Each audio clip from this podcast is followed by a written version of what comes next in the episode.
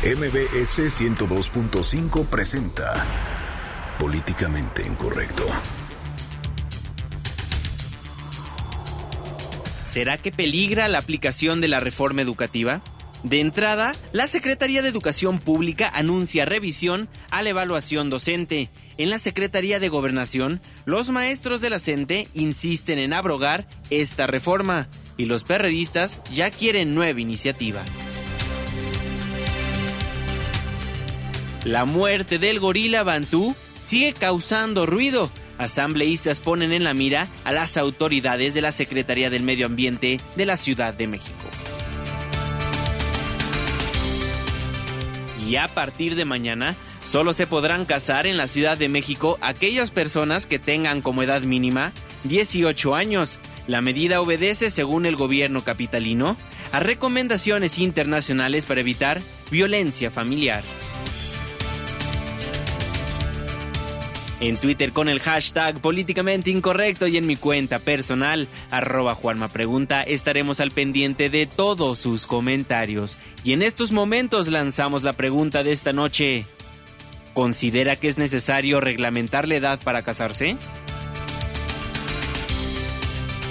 Y hoy, en Por eso seguimos como seguimos, un capítulo de la dimensión bien conocida, titulado Un día como Miguel Ángel Mancera.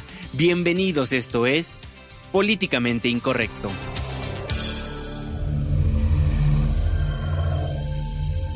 Estás a punto de entrar a una zona de polémica y controversia. Una zona de discusiones álgidas y análisis mordaz. Estás entrando al terreno de políticamente incorrecto. Entra bajo tu propio riesgo.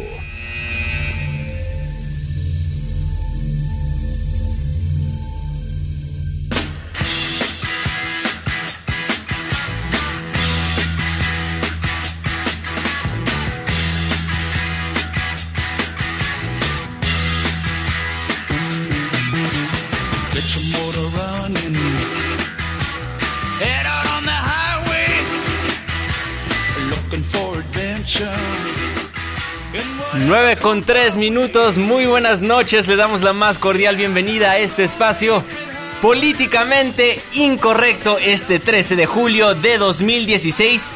El Día Mundial del Rock. Por eso estamos escuchando Born to Be Wild de Stephen Wolf. ¿Qué no era pon todo igual?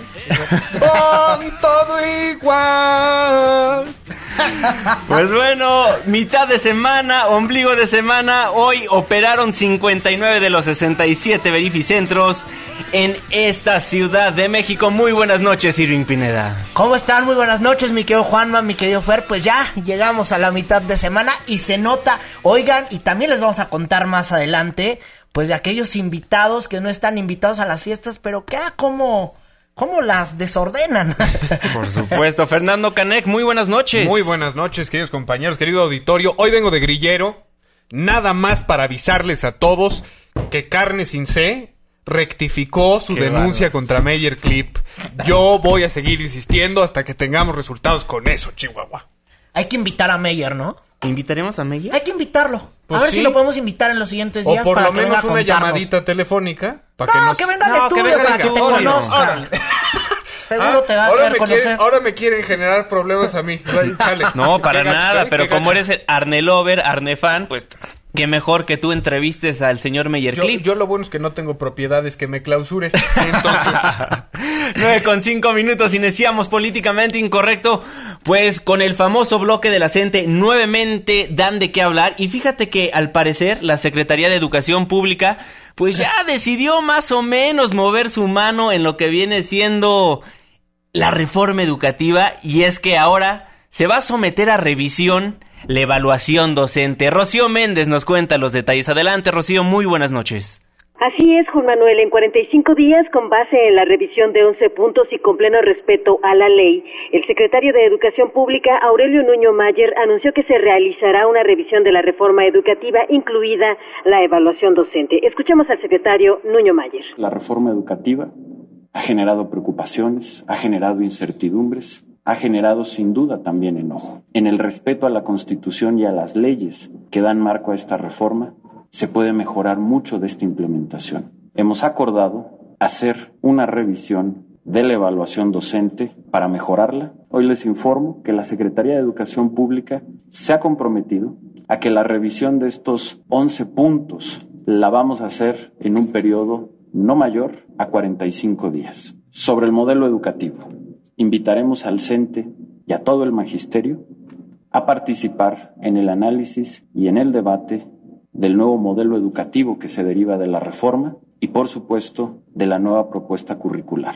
Vamos a llevar esta consulta a todas las escuelas del país. Juan Díaz de la Torre, líder del Sindicato Nacional de Trabajadores de la Educación, que dijo representa legal y legítimamente a 1.6 millones de trabajadores de la educación, consideró favorable la respuesta a sus 12 resolutivos. Aquí hemos estado siempre, antes, hace muchos años. Esta es nuestra vida, es nuestro trabajo, es nuestra vocación pero aquí hemos estado, aquí estamos y aquí vamos a seguir en los años por venir. Nuestra posición no es de coyuntura ni de ocurrencia, es efectivamente los derechos de los maestros y la defensa y fortalecimiento de la escuela pública de calidad. En 45 días se definirá la nueva estrategia de evaluación docente. También en las próximas semanas se regularizarán pagos y nombramientos. Hasta aquí la información. Muchísimas gracias por la información, Rocío Méndez. Estamos al pendiente si surge más información, pero por lo pronto la CENTE y SEGOV se reunieron nuevamente el día de hoy. Sí, bueno, y es que ahí los profesores opositores a la reforma educativa fueron a gobernación. La neta es que no hubo ningún acuerdo y el único acuerdo fue que mañana van a volver a reunirse con autoridades del gobierno federal. Ellos insisten en que se debe eh, quitar la reforma educativa, en que se debe modificar y Adelfo Gómez pues es uno de los líderes de la CENTE que hizo pues un llamado a los legisladores porque ellos son los que tienen que cambiar esta reforma. Hacemos un llamado para que el poder legislativo que supuestamente es la representación del pueblo, asuma la responsabilidad de poder caminar la ruta legislativa que permita precisamente estos tres puntos. Y en esa situación creemos que ya deben de asumir su responsabilidad para que podamos estar construyendo los acuerdos que necesitamos. Por eso el llamado para el Poder Legislativo, incluyendo a los diputados y senadores, para que asuman la responsabilidad, no importando a qué fracción parlamentaria pertenezcan, pero deben de asumir la responsabilidad de escuchar, deben de asumir la responsabilidad de darle solución y de echar abajo esta reforma. Bueno, ahí las palabras del líder de la sección 7 de Chiapas, Adelfo Alejandro Gómez. Y bueno, importante mencionar cuáles son estos tres puntos de acuerdo. Son la abrogación de la reforma educativa, la transformación del modelo educativo y los daños ocasionados por dicha reforma. Eso dicho por parte de la CENTE. No, bueno, pues para ellos los daños son todos. Exactamente. Entonces, bueno, sería desde reinstalar al profesor hasta pagar, pues supongo, los daños que ocasionó el desalojo ahí en Oaxaca ocurrido hace 15 días. ¿O a qué se refieren con esos puntos? La verdad. Están muy, muy, Habría muy. que revisar, son puntos genéricos, seguramente. En estas mesas de diálogo, los puntos no son así, quiero yo pensar. Eh, porque además, bueno, ya cuando tienen la mesa del gobierno federal, básicamente son muy puntuales ahí los profesores en las demandas que están pidiendo. Oye, pero ni muy tarde después los perredistas se anotaron porque citaron bien temprano a conferencia de medios. Exactamente, la presidenta interina Beatriz Mojica pues acudió al Senado de la República y dio a conocer que a partir de esta tar tarde quedará instalada una comisión de diálogo sobre la reforma educativa. Escuchemos a la presidenta Mojica. El gobierno federal ha tergiversado su aplicación al volverla un tema punitivo. El secretario de Educación, de quien por cierto hemos pedido su renuncia en varias ocasiones, Aurelio Nuño, se ha dedicado a perseguir a los maestros en las calles, en lugar de dialogar y proponer alternativas de acompañamiento para la superación de los profesores en la carrera magisterial. Bueno, eso lo que pasó ahí en el Comité Ejecutivo Nacional del PRD. Después doña Betty, acompañada de varios legisladores perredistas, senadores y diputados, bueno, pues fue allá a la llamada Cámara Alta y en Insurgentes y Reforma y se reunieron con una nueva comisión de profesores en los cuales pues in- insistieron en que se debe abrogar la reforma educativa. Dialogaron, bueno, pues un rato tote fue pasarela de los líderes de la CENTE y ahí estuvo Enrique Enríquez, que es el líder de la CENTE eh, de la Ciudad de México y esto fue el reclamo que les hizo propiamente, ojo, a los senadores perredistas o a los legisladores del Sol Azteca. Hemos dicho que los maestros y maestras de este país no estamos en contra de, de la evaluación, pero debemos tener características de un planteamiento de Estado, de una educación nacional. En ese sentido, queremos solicitarles con toda firmeza y respetuosamente que veamos los caminos adecuados, construyamos las rutas cortas para la abrogación.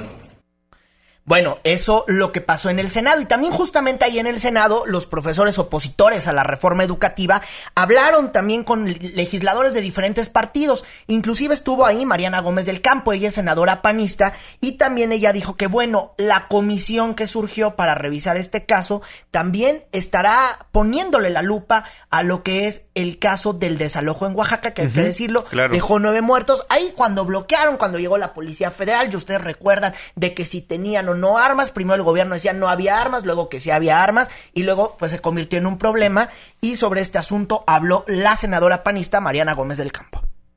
Esta comisión no es Ministerio Público. Nosotros vamos a acompañar eh, pues las investigaciones y de alguna manera ayudar a que este tema se resuelva o haremos todo lo necesario para ayudar a que se resuelva lo ocurrido el 19 de junio. Bueno, ahí las palabras de la senadora Mariana Gómez del Campo, importante mencionarlo, es panista, a pesar de que muchos legisladores de izquierda se han pronunciado abiertamente. Mariana Gómez del Campo es la primera senadora panista que creo que alza la voz en cuanto a la reforma educativa. Sí, y pese a que hay diálogo con los legisladores federales, esta tarde en Morelia, Michoacán, pues se pues hubo enfrentamientos policías con profesores opositores a la reforma educativa, con profesores eh, de la CENTE. Ellos, eh, los profesores, no querían dejar que algunos docentes cobraran la nómina y por ello se desató un enfrentamiento. En Oaxaca también continuaron esta tarde los bloqueos, no se dejó pasar pues a camiones pesados y también en Nuevo León de nueva cuenta hubo protestas para apoyar a los profesores de la CENTE que ellos piden, pues sí, quitarle a la reforma educativa algunos puntos o yo no sé si lo que pidan es cambiarla o modificarla. Yo veo que el gobierno federal ya perdió toda autoridad en este caso. Sí, se dobló, se, dobló. Se dobló, pero a un punto en el que ellos mismos deslegitimaron la validez que pudiera haber tenido su reforma educativa. Entonces ahorita es muy importante que se reconsidere, que tomen esas, esas medidas mm, eh, necesariamente públicas eso lo quiero enfatizar. Yo creo que todo este proceso tiene que quedar claro para el resto de la ciudadanía, porque es un tema que polariza a la sociedad.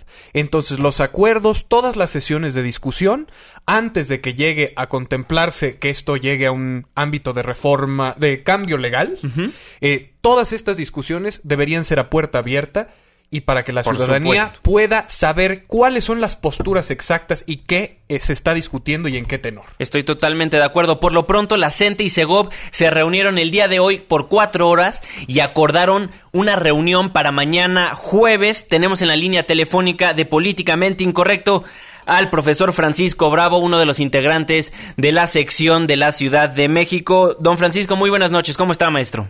¿Cómo están? Buenas noches. Pues, pues cuéntenos qué es lo que pasó en la mesa de negociación el día de hoy en Gobernación.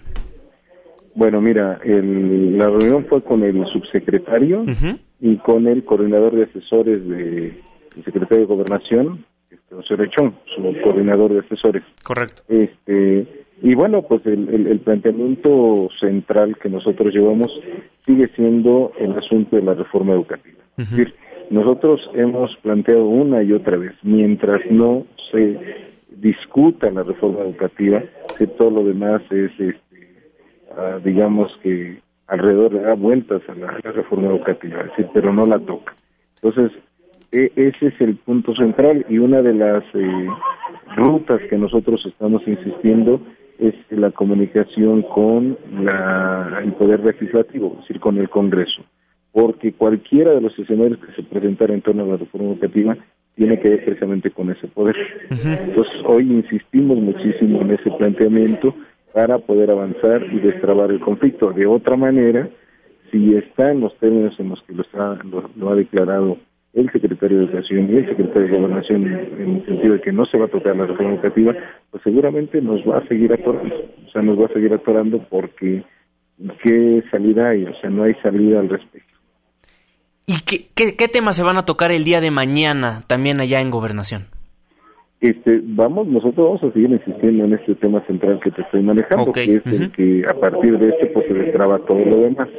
Claro. Eh, y quizá algunas otras eh, situaciones tengan que ver con medidas de distensión, medidas de distensión este, generales eh, que tienen que ver desde luego con falta de pagos, con órdenes de aprehensión, etcétera, etcétera. Entonces, esa es la otra parte, aunque te vuelvo a repetir que lo fundamental tiene que ver con el asunto de la este, de la reforma educativa, su discusión. Y maestro, ¿qué decir acerca de lo que dijo la Secretaría de Educación Pública el día de hoy? Se va a someter a revisión la evaluación docente. Sí, mira, el problema de eso es que tú puedes someter a revisión, pero es un asunto que no deja de ser cosmético. ¿Por qué? Porque te dice, por ejemplo, pues el examen que antes se hacía en ocho horas, ahora lo vamos a hacer en cuatro para que no sea antipedagógico. Ahora reconocen que es antipedagógico. Este, eh, el otro asunto de vamos a mejorar la plataforma para subir las, las este, evidencias.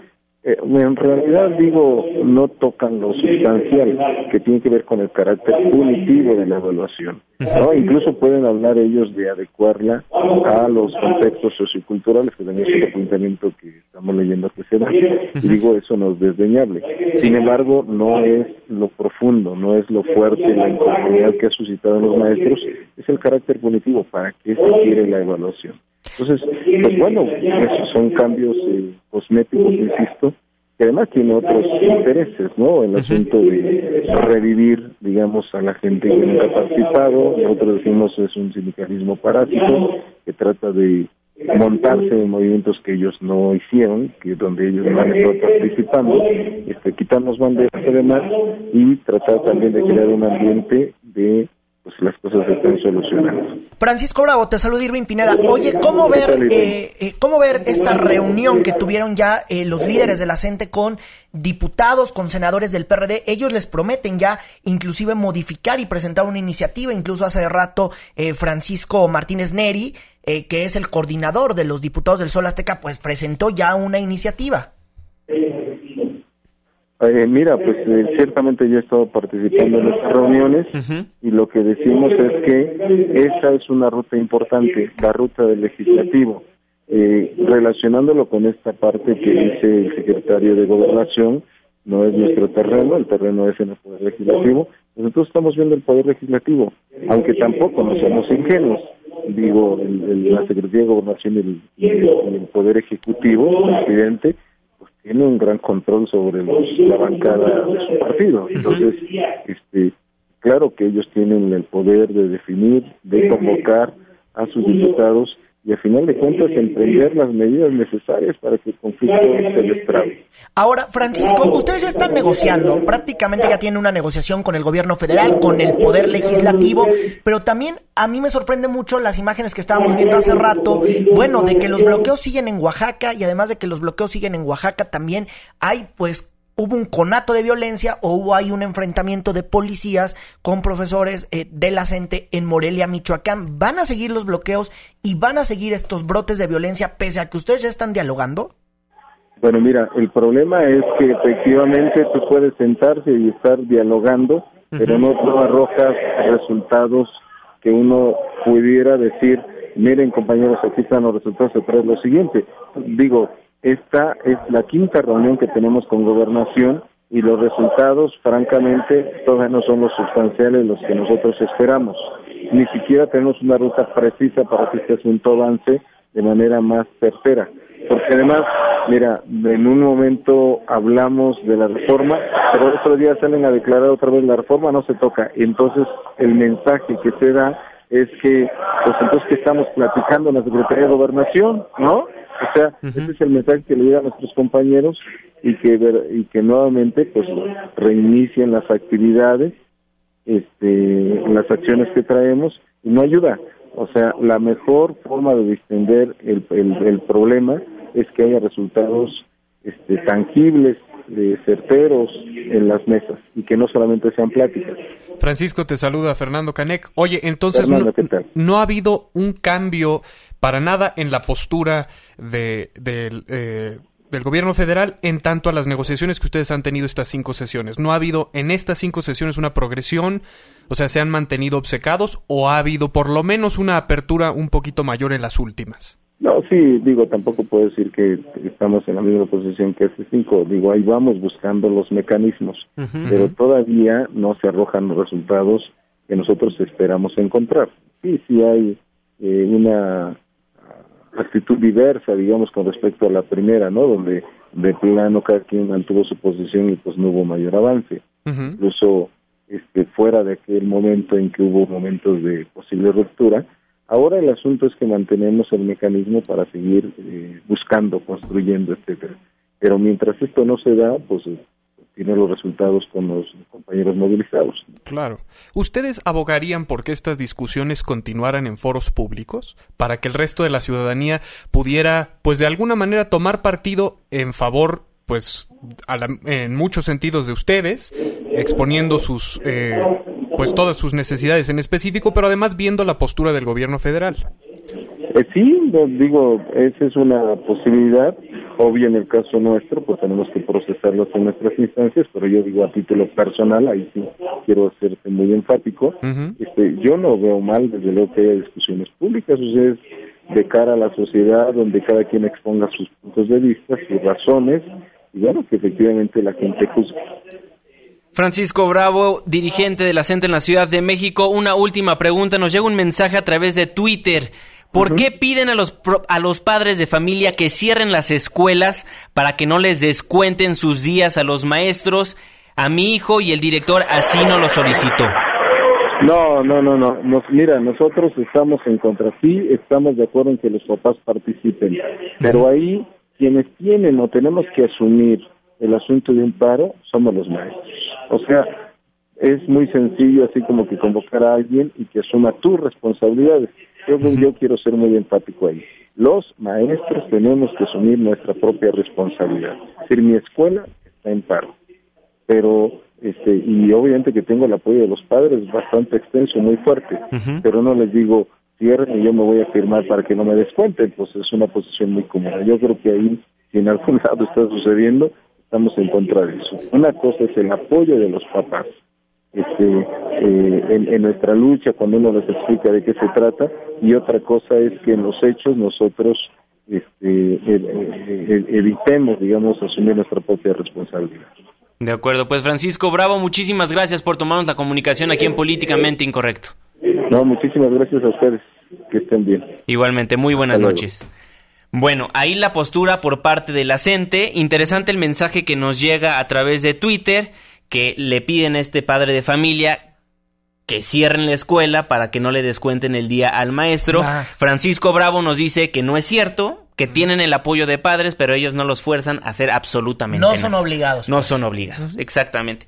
Bueno, aquí todo lo que está pasando entre la CENTE y Segov está de preocupación porque ya van dos secretarios de, de educación que no logran terminar con el problema de la gente. No, uno, va a venir un tercero. Y, va a venir seguramente un tercero, uno, uno, digamos, de la nueva escuela y otro que tiene la vieja de la, escuela de antaño.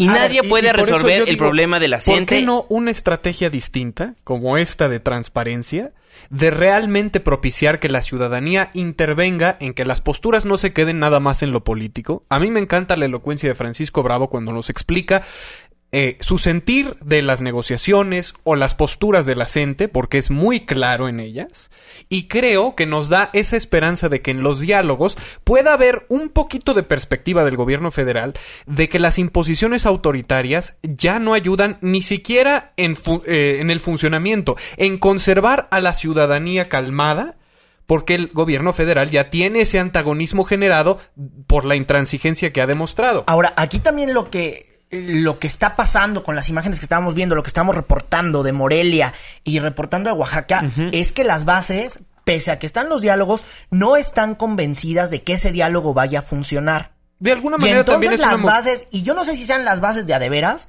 o también ya parte de este movimiento en Oaxaca, no estoy diciendo que en Morelia, en Oaxaca, bueno, pues ya esté, obviamente, bueno, acompañado de la guerrilla que no han podido quitar esos bloqueos. Sí se redujeron, ojo, pero no los han quitado. Sigue la me bueno, está la mesa de diálogo, el intento de mesa de diálogo, ahí está. Y eso medio ha calmado los ánimos, pero del todo el problema de la gente no se ha acabado. Hoy por hoy no se ha acabado. Hoy por hoy eh, la evaluación magisterial también hay que verlo de este lado. ¿Se acuerda eh, revisar la evaluación magisterial que tampoco le gusta al sindicato de profesores? Al, buen- a- al sindicato bueno, ¿no? Al de Juan Díaz de la Torre, al que dicen el bueno para negociar y el bueno para esto. Sí, ver, a- usted, acláralo usted, el. CENTE, a el CENTE tampoco les gusta la evaluación magisterial y tan no les gusta que hoy van con Nuño y hoy pareciera que están doblando a Aurelio Nuño, pareciera que entonces yo no sé si ya se le quitó lo bravo Aurelio Nuño, porque entonces comparemos el discurso de hace 20 días, el discurso de hace dos meses con este, es totalmente diferente el discurso que está empleando Aurelio Nuño Claro. esta tarde con el CENTE y con la CENTE. Con la CENTE, bueno, no lo quieren ver ni en pintura, seguramente. Ellos les gusta ir mucho a gobernación, sus razones ellos deben de tener estos profesores de ir a gobernación. Y el CENTE de Juan Díaz de la Torre, antes del Bester Gordillo, bueno, ellos sí van y se arreglan con Aurelio Nuño, pero el discurso está cambiando radicalmente, ¿eh? Mira, aquí ya doblaron al gobierno federal, específicamente ya doblaron al secretario de Educación, porque Aurelio Nuño ya dice que va a revisar la evaluación docente, cuando en días anteriores, bien lo acabas de decir tú, Irving, no se bajaba de su postura el secretario Nuño. Pues sí, pero entonces, tuvo que eh, tuvo que costar vidas esto para que se pudiera razonar. Exactamente. Es ridículo. Y bueno, esto amerita, y creo que en, futuros días veremos que habrá presión para que Aurelio Nuño presente ahora sí una renuncia oficial, porque ya no tiene poder. Ya perdió cualquier credibilidad y justificación a mi perspectiva. Pero podríamos verlo del otro lado de la moneda, que haciendo esto va a regresar su popularidad. Porque si revisan la reforma educativa, ya va a dejar de ver marchas. La opinión pública va a tener, bueno, Sí, digamos, si cierto las respeto medidas- si las por Aurelio Nuño. son las correctas. Exactamente, o por sea- eso hay que ver el otro lado de la moneda. Le puede salir bien o le puede salir muy mal. Ya veremos qué es lo que pasa en los siguientes días. Aquí en Políticamente Incorrecto estaremos muy al pendiente. En el con gustado bloque. En el gustado bloque. ¿De qué de fue lo que hizo la CENTE? 9 con 28 minutos. Vamos a una pausa comercial. Pero no se vayan porque al regresar le vamos a contar del gorila Bantú nuevamente después de su fallecimiento. Pues ya está sacando sus trapitos al sol. Pues diversas dependencias porque ya no hay cómo arreglar lo que está pasando en el zoológico de la Ciudad de México. Asambleístas ya ponen en la mira a las autoridades de la Secretaría del Medio Ambiente. Vamos a una pausa y regresamos. Frijol con gorgojo. Vamos a quitarle el gorgojo a los frijoles y regresamos a Políticamente Incorrecto. Aunque haya doble hoy no circula, seguimos avanzando en Políticamente Incorrecto. Continuamos.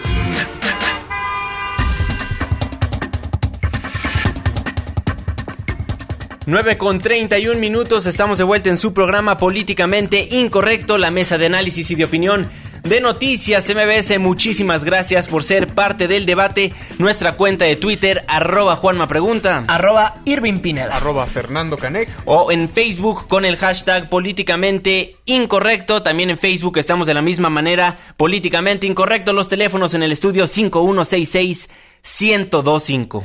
Claro que sí, y seguimos. Oye, el tema de Bantú, este gorila que desafortunadamente falleció cuando iba a ir a Guadalajara, a Jalisco, a reproducirse, bueno, pues sigue causando ruido en la Asamblea Legislativa y también en algunas organizaciones ambientales, inclusive hay que decirlo, bueno, en el zoológico donde esperaban a Bantú, pues hoy habló una de, eh, una de las mujeres que cuida a estas dos gorilas que se iban a reproducir con Bantú. Vamos a escuchar.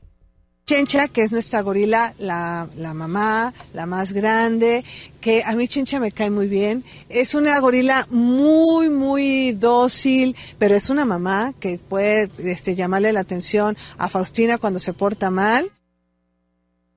Bueno, pobre Chencha se quedó sin Bantú y pues la gente en Guadalajara pues también muy triste porque nunca llegó Bantú. No, nunca llegó Bantú porque nada más no pudieron hacer el protocolo para, para, para mandarlo allá a Guadalajara, Jalisco, desafortunadamente. Y también la Asamblea Legislativa, Juanma Fer, ya tiene la mira puesta pues en este el proceso y en el protocolo que se siguió con este gorila. Exactamente, la Asamblea Legislativa del Distrito Federal pues aprobó en sesión permanente presentar un punto de acuerdo a fin de que la Secretaría del Medio Ambiente y la secretaria del Medio Ambiente, pues digan algo al respecto. Tenemos en la línea telefónica de Políticamente Incorrecto al diputado Adrián Rubalcaba, que en diversas ocasiones ha subido a tribuna de la Asamblea Legislativa y ha apelado a todos los grupos parlamentarios para reformar diversos artículos del Código Civil y de la Ley de Protección a los Animales de la Ciudad de México y pues no nos sorprende que en esta ocasión, ahora con el caso de Bantú, pues alce su voz el diputado Adrián Rubalcaba. Muy buenas noches, diputado, ¿cómo está? Al contrario, Juanma, muchas gracias por permitirme estar aquí, platicar un poquito por aquellos seres que no tienen voz, pero que necesitan ser escuchados. A ver, diputado, ¿cuál va a ser el proceso en la Asamblea Legislativa? ¿Le van a marcar directamente a la secretaria Tania Müller para que rinda cuentas o cómo va a estar el asunto? Mira, yo quiero nada más eh, hacer un antecedente. Quiero señalar que del 2012 a la fecha, al 2016, tenemos más de 800 decesos de animales. Híjole. Por nombrar algunos, tengo, por ejemplo, un orangután que falleció por insuficiencia cardíaca. El reporte indica que no se le brindó el tratamiento médico adecuado los especialistas dicen que si el tratamiento se lo hubiera dado, hubiera se, hubiera salvado. En mayo tuvimos tres cachorros lobo que fallecieron, no porque hubieran nacido enfermos, sino porque, ¿por qué no se les ocurrió a los del zoológico abandonarlos durante tres días y cuando los encontraron ya se encontraban en estado de putrefacción? Híjole. ¿O por qué no recordar a la cebra Grant que murió precisamente de un cólico posparto porque a los a los que estaban ahí de criadores la alimentaron con cebada caliente cuando en el protocolo marca que esta especie no puede consumir cebada caliente después de haber tenido este a sus eh, pequeños. En después eh, tuvimos un perro salvaje africano que también por errores en su dieta y este y falta de cuidado falleció.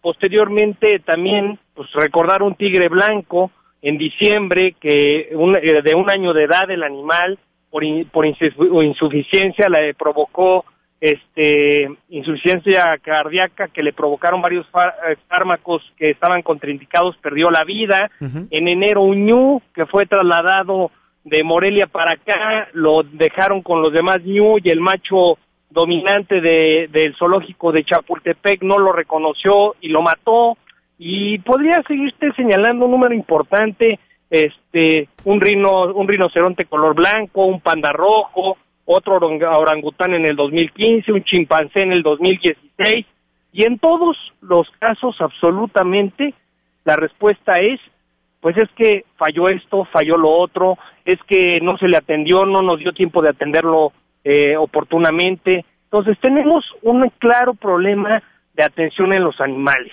Y yo quiero nada más platicarte un poquito a ti, a Irving, por supuesto, este, a todos que nos escuchan, pues que la bióloga Adriana Fernández, que hoy está al frente del zoológico de Chapultepec, pues no tiene el conocimiento del manejo de animales adecuados. No hay, eh, eh, ¿cómo se llama? No, está preparada para el trabajo. ¿Perdón? No está preparada para hacer su, su Por labor. Por supuesto que no, porque no podemos dar otra explicación si tenemos 800 decesos de animales en el periodo que le corresponde a ella. Y, y, yo entendería que los decesos fueran de manera natural, pero aquí constantemente estamos viendo la incompetencia y la falta de responsabilidad. Quiero decir que no hay medicamentos, los medicamentos que hay están caducos, lo marcó una auditoría que lo hizo la Profepa, determinó esta situación, lo reconoció el zoológico, que no sabemos hoy en día cómo se adquieren los animales, las compras se hacen de manera este extraña, no sabemos bien de dónde traen a los animales, eh, los precios de los animales son muy altos, tú sabías que cada uno de los animales que tiene el zoológico de Chapultepec tiene un seguro de vida, ¿qué hacen con el recurso del seguro de vida del animal una vez que fallece? Porque lo que nos queda claro es no se atiende eh, ese recurso en pro del zoológico. Y preguntar, ¿por qué no se mejoró con el presupuesto de este año el quirófano o por qué no se mejoraron las jaulas que pues nada más falta darse una vuelta en el zoológico para ver las condiciones en las que están? Quiero recordar que el zoológico de Chapultepec no tiene una remodelación a fondo desde su creación con el presidente Carlos Salinas de Gortari.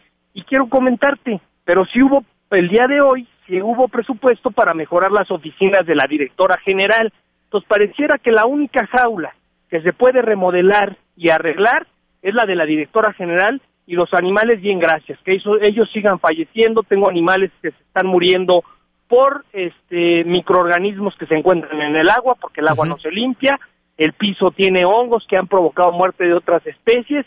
Y bueno, pues nadie hace nada, qué bueno que hoy con esta situación pues podamos alzar la voz y demostrar que no Bantú no es el único animal, hay muchos más que han fallecido por negligencia. Diputado, déjame ir a este tema. Van a presentar un punto de acuerdo, como ya lo estábamos comentando, pero además de ese punto de acuerdo, ¿qué es lo que van a hacer ustedes como legisladores? Porque si bien ustedes, eh, pues, deben de tener en la mira a las autoridades y a veces pareciera que la Asamblea Legislativa, pues, parecería más una oficialidad de partes que algo que, les llame la atención a quienes están al frente del gobierno capitalino.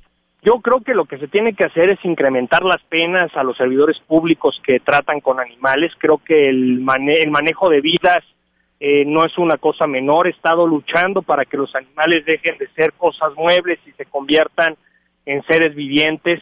Y desgraciadamente, pues no hemos generado el eco suficiente.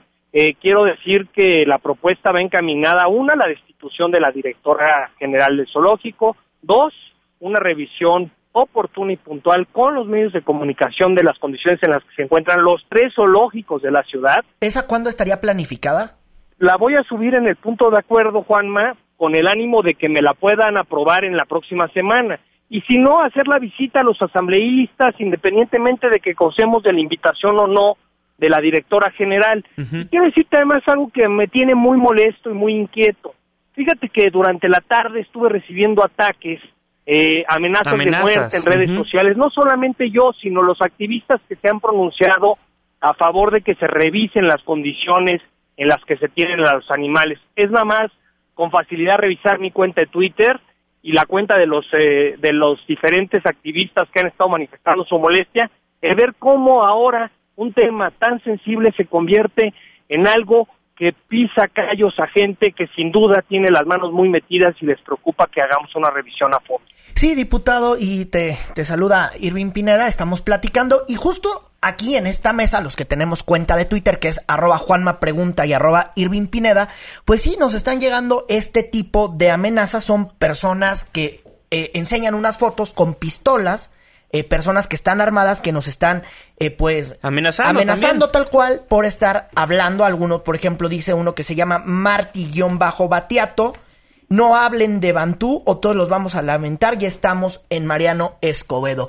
Las amenazas que están ocurriendo esta noche, que se están haciendo en redes sociales, que se están haciendo vía Twitter y más de uno se pregunta quién es el que se le está ocurriendo hacer estas amenazas. A mi compañero Juanma Pregunta, a la cuenta de Twitter arroba Juanma Pregunta, a la cuenta de Twitter de arroba Irving Pineda. Vamos a estar preguntando si en la cuenta de arroba Noticias MBS están haciendo este tipo de amenazas. Hasta el momento mi compañero Fer no ha recibido ninguna amenaza. Por lo pronto no hemos visto que haya recibido ninguna amenaza, pero son personas que están armadas y la verdad es que este tipo de shows en Twitter lo único que dejan, eh, que dejan para, para pensar pues es que hay alguien que está muy enojado porque se está hablando del tema de Chapultepec y de lo delicado que está, de lo delicado que está pasando, que están pasando los animales, la fauna que habita en esta zona y en uno de los zoológicos más importantes, pues de América Latina, también hay que decirlo.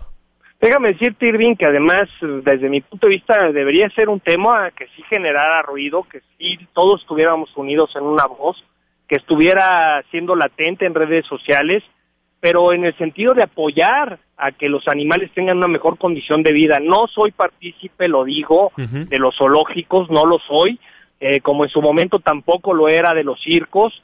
Sin embargo, si hay animales que ya están en cautiverio y que no pueden regresar a su hábitat, pues que se les dé la mejor calidad de vida. Siento que es lamentable y, bueno, políticamente incorrectísimo lo que está viviendo hoy en día el zoológico, zoológico de Chapultepec y desgraciadamente lo que está viviendo la sociedad en donde pues volteamos para otro lado cuando vemos que se le hace daño a un ser que no tiene la posibilidad de quejarse y que desgraciadamente en esta ciudad no tiene derechos. Pues sí, diputado Adrián Rubalcaba, pues estaremos muy al pendiente por lo pronto. Todas las amenazas que ha recibido usted en su cuenta de Twitter, ¿piensa presentar una denuncia ante la Procuraduría Capitalina? Ya está hoy elaborando la denuncia. Entiendo que ya los activistas que están en este tema el día de hoy presentaron la denuncia correspondiente. Y bueno, pues estaremos en espera de que se resuelva ese tema de manera independiente a lo que estaremos visualizando que se resuelva en el zoológico. Esperemos que ningún servidor público tenga nada que ver con estas amenazas. Esperemos así sea, porque sería muy lamentable si encontremos que alguien dentro del gobierno, servidor público, pues esté involucrado en estas amenazas y en este pues mal uso del zoológico y de una manera lamentable cómo se trata a los animales. Muchas gracias, Juanma, te lo agradezco. por permitirme hablar a nombre de los animales, se los agradezco muchísimo. Muchísimas gracias, diputado. Muy buenas noches. Buenas noches. Oigan, y esos que andan ahí tuiteando las amenazas y todo, oigan, neta suban mejores fotos porque están horrendas. Esas de sicarios nadie se las compra. Número dos, aprendan a ahí a redactar bien porque la neta esos tweets también están medios feos. Y esas pistolas de animalitos que tienen, la verdad es que pues no son de muy buen gusto. Así que si van a hacer cosas, neta, háganlas bien, no anden amenazando nada más por amenazar ahí en las redes sociales. Pero importante lo que está pasando con el zoológico de Chapultepec. Y también atentos al informe que se prevé que ya va a dar en unos días más la Profepa en torno a la muerte del gorila Bantú. Un gorila que casi tenía 25 años y nada más no pudo reproducirse allá en Guadalajara, Jalisco. Así es, bueno ahí la información en cuanto al orangut al simio bantú. Bueno, la de lomo plateado. Sí, lo bueno es que el diputado Adrián Rubalcaba, ya legisladores, están alzando su voz, como él lo dijo, por personas, por animales que pues no tienen voz propia. 9 con 44 minutos, vamos a un corte comercial, pero no se vaya porque al regresar le vamos a contar pues cómo están tratando de reglamentar la edad para casarse. Le preguntamos en Twitter, arroba Juanma pregunta, ¿considera que es necesario reglamentar la edad para casarse? Una pausa, regresamos. Ya vuelve. Políticamente incorrecto. No te vayas, esto apenas se pone bueno. Porque tu opinión es importante. Llámanos al 5166-1025. Continuamos. 9 con 46 minutos, estamos de vuelta en Políticamente Incorrecto a través del 102.5 de su frecuencia modulada.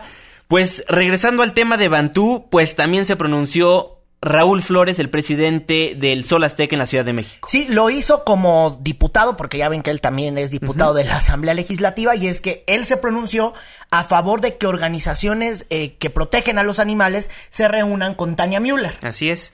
Y esto fue lo que comentó Raúl Flores.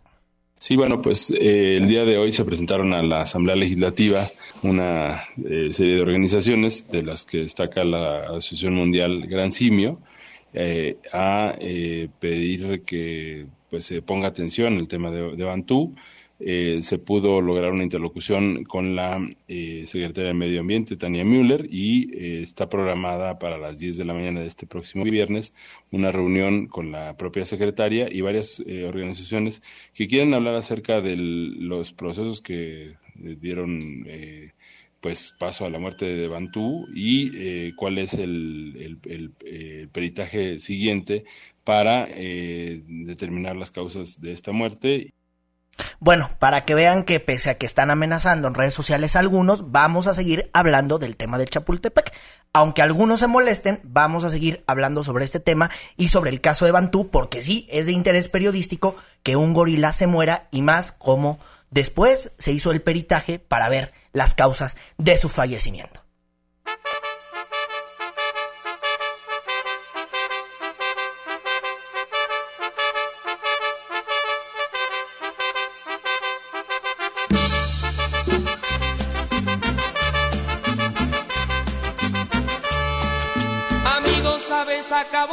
Conocer una mujer que aún es una niña. ¿Sabes? Tiene los 17 aún.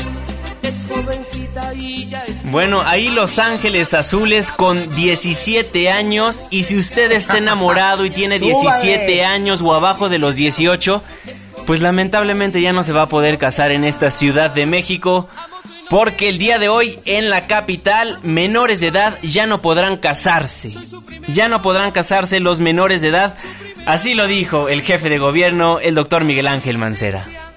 Hoy la Ciudad de México pues está dando un paso muy importante Déjenme decirles nada más, entre 2017 y 2015, 10.272 niñas contrajeron matrimonio en esta ciudad. Entonces, evitamos así la violencia a las mujeres, podemos dar garantía de un mejor desarrollo y podemos dar también garantía de estabilidad a las familias. Sí, y es que para entender se hicieron reformas al código, al código civil de la Ciudad de México y por ello ya se, se promulgó en la Gaceta Oficial, o se publicó, mejor dicho, en la Gaceta Oficial que la edad mínima para casarte es de 18 años. Y bueno, esto decía el jefe de gobierno capitalino en el evento que tenía por la mañana, que era en torno a una recomendación internacional que había hecho inclusive Naciones Unidas para evitar la violencia familiar. Así es, y le preguntamos en Twitter en nuestra cuenta arroba Juanma Pregunta, ¿considera que es necesario reglamentar la edad para casarse? El 46% nos dice que por supuesto, el 18% para nada y el 36% amo su inocencia. Entonces, la mayoría de las personas que están con nosotros en Políticamente Incorrecto nos dicen que por supuesto que es necesario reglamentar la edad para casarse y hay que preguntarle las razones a Manuel Granados el encargado jurídico de la Ciudad de México. Consejero, muy buenas noches, ¿cómo está? Muy buenas noches, con gusto saludarlos, como siempre, y de su audiencia. A ver, doctor Granados, ¿por qué el gobierno capitalino pone edad mínima para casarse? Bueno, es una política internacional en donde UNESCO, Naciones Unidas, ha generado pues este esquema a nivel internacional por varios factores. Primero, porque la, el interés superior de la niñez se debe proteger no podemos aspirar nosotros a que se pierda la infancia por esquemas eh, de alguna relación matrimonial, incluso que termine en trata de personas, en un esquema de violencia eh, intrafamiliar y sobre todo de algún sometimiento de algún esquema pues eh, de lo que se llama ahora como la esclavitud moderna, que es justamente todos estos tipos de trata que hay a nivel internacional. Manuel, te saluda Irving Pineda. Oye, entonces, a ver, ¿qué es lo que van a hacer ahora los jueces que te van a casar? ¿Qué, ¿Qué es lo que van a hacer a partir de mañana? Primero, cerciorarse en el caso de los jueces del registro civil que no haya eh, este impedimento, es decir, que eh, sean mayores de edad, sean mayores de 18 años, quienes contraigan matrimonio y bajo este esquema, entonces la autoridad estará generando pues eh, esta certeza y sobre todo, bueno, pues acompañada de otras políticas públicas que tiene que, ver con el tema de la educación sexual y reproductiva, que tiene que ver con esta información también de diálogo que debe de existir entre los padres a los hijos y que vaya generando pues conciencia sobre este esta situación. Tenemos también nosotros, bueno, a nivel internacional cifras pues en donde eh, podría llegarse incluso hasta un millón de menores de edad que contraen matrimonio y que muchos de ellos, bueno, pues están generando también esquemas de sometimiento de, de, diversa índole. Oye, Manuel, ¿es muy frecuente que mujeres de, no sé, 17, 16, 15 años se casaran?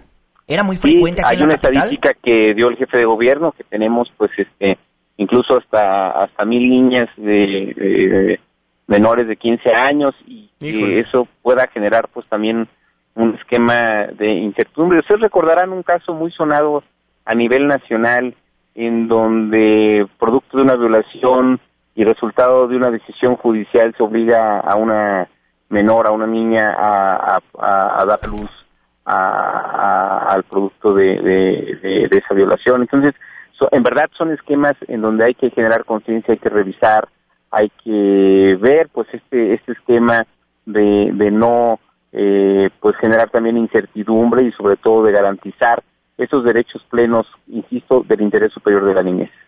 Bueno, pues Manuel Granados, consejero jurídico y de servicios legales de la Ciudad de México, muchísimas gracias por tomarnos la comunicación aquí en Políticamente Incorrecto. Como siempre estamos a sus órdenes.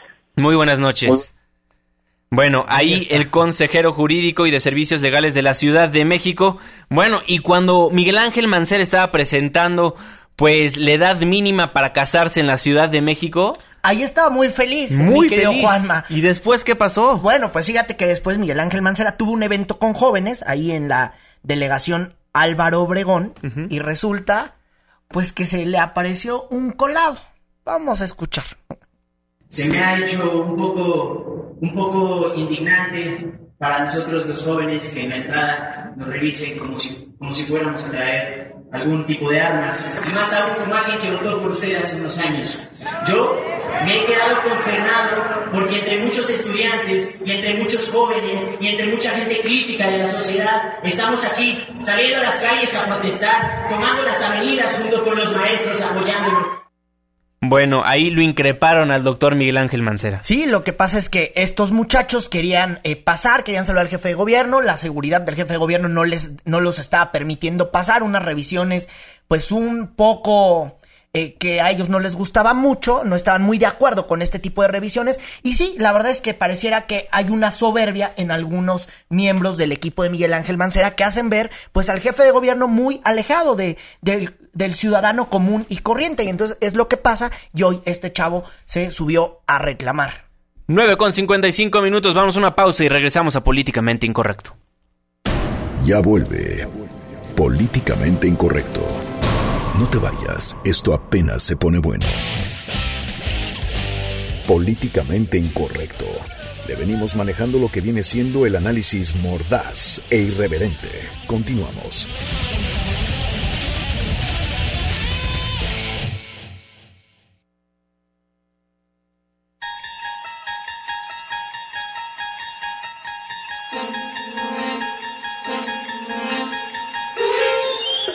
Esta puerta se abre con la llave de la indignación. Al otro lado hay una vieja dimensión, una dimensión de sonido, una dimensión de imágenes, una dimensión de mente. Están adentrándose a un territorio de sombras y sustancias, falta de ideas y cosas. Acaban de entrar a la dimensión bien conocida. Hoy presentamos Un día como Miguel Ángel Mancera. Sábado Distrito Federal. Sábado Distrito Pues dile a los de la Profepa que le vayan a calibrar los dinamos a la más vieja de su casa, o los contrapesos, o lo que sea. ¿No que nosotros ya lo teníamos resuelto? Ajá. Ajá. No, no, no, no lo pienso hacer. No hay necesidad de extenderles ninguna prórroga a los automovilistas. No, no discutas, Tania. Tú haz lo que te digo. Ah, ah, ah, ¿no? No, pues si se van a poner así, extiéndeles el plazo. Sí, hombre. Ya, dales lo que quieran. Ya no quiero ser trending topic. Me lleva la que me trajo. Basaño. ¿Me mandó llamar? No, nomás grité Basaño a ver quién era el primer idiota que respondía y solito llegaste. Oh, no se ha llevado. Perdóname, Basaño. Ya me pongo de malas por cualquier cosita. Todo se acumula semana con semana. Mis números de aprobación están por los suelos. Primero el doble hoy no circula, luego el escándalo de los pitos, luego las marchas. Imagínate que ahora hasta me acusan de represor. ¿Cómo iba yo a saber que hay puro izquierdista de hueso colorado en el Distrito Federal? No, ahora ya es CDM. ¡Ay! Aparte eso. A nadie le gustó el cambio de nombre y la imagen de la CDMX. Ahora me salen con las clausuras de la Profepa para los centros de verificación y la gente ya se me va a la yugular. Y yo que tenía sueños de ir para la grande. No se agüite, jefecito. Ya verá que pronto todo se compone. Yo contesto. ¿Sí, diga? No, diga. No la haga. No la muele. ¿Pero cómo? ¿Ahora qué pasó, Basaño? Se nos murió Bantú, señor. ¿El del chiste de los caníbales? ¿El de, oye, Bantú, ¿te gustó la sopa de abuelita? Sí, pero la voy a extrañar. Ay, ese es muy bonito. No, señor. El único ejemplar macho de gorila lomo plateado que teníamos en el zoológico de Chapultepec. Me recargo en la pared, ¿ahora por qué? Dicen que así pasa a veces cuando sucede. Pero ya empezó la prensa a decir que fue por negligencia de las autoridades del zoológico y que va a intervenir la misma Profepa. ¡Hijos de la madre patria! Háblale a la Müller, dile que resuelva esto también. Si se tiene que reunir con una ONG para apaciguar a los protectores de animales, que lo haga, pero que también me lo solucione. ¿Qué hice, Basaño? ¿Qué hice para merecer esto? No sé, doctor. Le ha de haber caído el mal de ojo, o le habrán hecho un muñequito de vudú, o ritual en Catemaco, o ya de perdida una carta a Santa Claus de alguien. Ay, Basaño, déjate de tarugadas, ya sabes que no creo en esas cosas. Bueno, basta de sentir lástima por uno mismo. Además, ahorita tengo que ir a conferencia de prensa para anunciar lo del matrimonio a los 18 años y luego con los chavos de jóvenes en desarrollo para entregarles sus tarjetas. Ahí sí me voy a poder parar el cuello y sentir que le estoy haciendo bien. Total, ¿qué podría salir mal?